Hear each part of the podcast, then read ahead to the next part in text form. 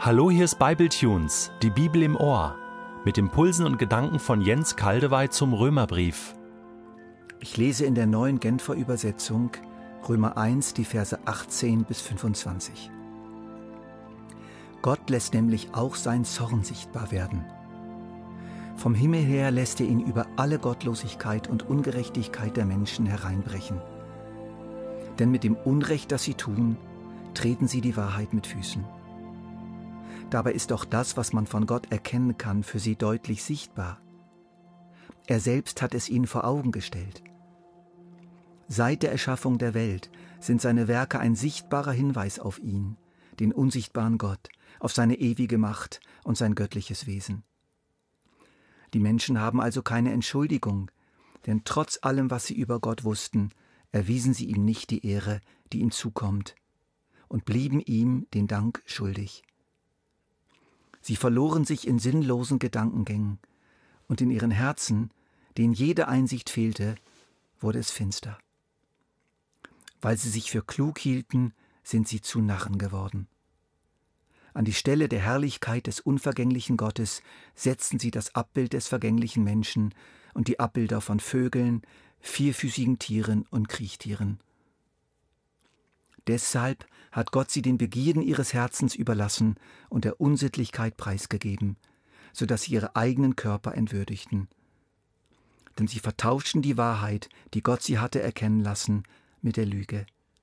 Sie verehrten das Geschaffene und dienten ihm statt dem Schöpfer, der doch für immer und ewig zu preisen ist. Amen.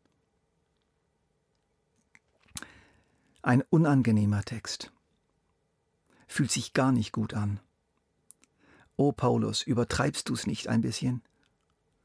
Warum legst du hier so los und zeigst so sehr mit dem Finger, so will es mir mindestens mal so erstmal scheinen? Was will Paulus?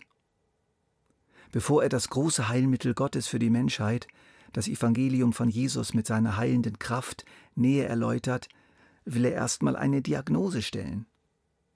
Warum ist das Evangelium überhaupt nötig? Warum ist diese Nachricht so gut?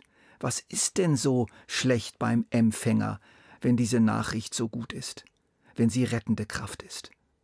Woraus müssen wir denn gerettet werden? Wofür brauchen wir Heilung? Paulus hat sich sozusagen den Patient Menschheit genau angesehen. Er hat dies getan als einer, der selbst gesund geworden ist durch eine Begegnung mit Jesus Christus und lange Zeit gar nicht gewusst hatte, wie krank er eigentlich war. Wie getrennt von Gott. Wie verbohrt in all seiner radikalen pharisäischen Frömmigkeit und Schriftgelehrsamkeit. Plötzlich wurde er dann von einem ungeheuer starken Licht vom Himmel her erleuchtet. Es brach aus der unsichtbaren Welt in seine Welt ein – als er unterwegs war, um in Damaskus Christen aufzuspüren und gefangen zu setzen, passierte das. Das liest sich in Apostelgeschichte 9 so. Als er die Stadt schon fast erreicht hatte, leuchtete plötzlich vom Himmel her ein Licht auf. Von allen Seiten umgab ihn ein solcher Glanz, dass er geblendet zu Boden stürzte. Gleichzeitig hörte er, wie eine Stimme zu ihm sagte, Saul, Saul, warum verfolgst du mich? Ab dem Tag an begann Paulus Gott, Jesus, sich selbst und die Menschen anders zu sehen. Er schaute unter die Haut. Er schaute in die inneren Organe der Menschheit. Er wurde durch vielfältige eigene Lebens- und Gotteserfahrung und einen sehr engen Umgang mit Jesus Christus dazu fähig. Das starke Vertrautsein mit den jüdischen heiligen Schriften tat sein Übriges, ebenso die Erleuchtung durch den Geist Gottes, die Freundschaft mit Jesus und seine vielen Reise, Reisen und vielen Kontakten zu vielen Menschen führten zu einem außerordentlich scharfen Blick. Deshalb denke ich, was er sagt, ist in keiner Weise übertrieben. Ich bitte euch deshalb mit mir zusammen, diese glaubwürdige Sicht von Paulus zu übernehmen, auch wenn wir zunächst denken, ja, so schlimm kann es doch gar nicht sein. Wie die Meinung eines kompetenten Arztes der nach Studium der Röntgenbilder uns eine erschreckende Diagnose mitteilt. Und im Normalfall nehmen wir ihm das doch auch ab, oder? Was sieht Paulus auf seinem Bildschirm? Er sieht sozusagen eine innerlich verkrebste Menschheit. Er sieht einen außerordentlich bösartigen Tumor, eine verästelte, metastasierende Geschwulst, die zerstört, die gesundes Gewebe frisst, die das Leben aussaugt, die Schmerzen vielfältiger Art produziert, die dann durch massive Bedeutung, Betäubung überdeckt werden müssen. Aber, auch das ist zu sagen, Paulus spricht hier nicht von jedem einzelnen Menschen. Selbstverständlich kennt er Ausnahmen. Selbstverständlich weiß er, dass die Welt nicht nur böse ist. Er spricht von den Menschen, der Menschheit, der Welt als Ganzes. Er spricht von einer Krankheit, die unheimlich verbreitet ist und jederzeit jeden treffen kann. Auch wenn manche weniger betroffen sind als andere und es sogar noch Organe gibt im Leib der Menschheit, die zurzeit ganz gut funktionieren.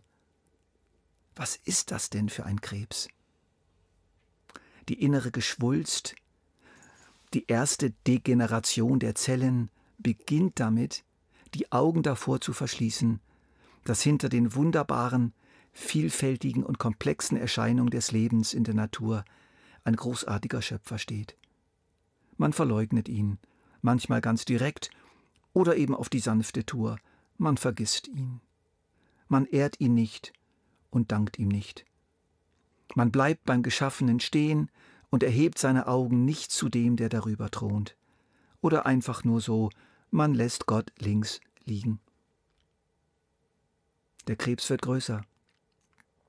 Jetzt wird Gott ersetzt durch geschaffene Dinge, die man statt seiner verehrt. Man hat ja nichts mehr anderes, um die man kreist, in die man investiert und für die man lebt. Das können Gott Götzen aus Holz und Stein sein, aber auch vieles andere, Menschen, Tiere, Technik, Macht und Geld, Philosophien, Ideologien oder auch Drogen. Die Sehnsucht des Menschen nach Gott bleibt, aber sie erhält eine falsche Adresse. Der Krebs wächst weiter. Nun erreicht er auch den Verstand. Dieser wird blind. Er kann Gott immer weniger erkennen und er denkt sich ein abstruses Argument nach dem anderen, um Gott tot oder unwichtig oder böse oder kraftlos erscheinen zu lassen. Und weil der Verstand des Menschen eine hohe Gabe ist und wirklich scharf denken kann, kommt das recht überzeugend daher, weil man überzeugt werden will. So begrüßt man diese Argumente fröhlich, weil sie die eigene längst getroffene Entscheidung gegen Gott oder ohne Gott zu leben bestätigen. Originalton Paulus, sie verloren sich in sinnlosen Gedankengängen, und in ihren Herzen, denen jede Einsicht fehlte, wurde es finster. Leider wächst der Krebs immer noch weiter. Er erreicht ein nächstes Stadium.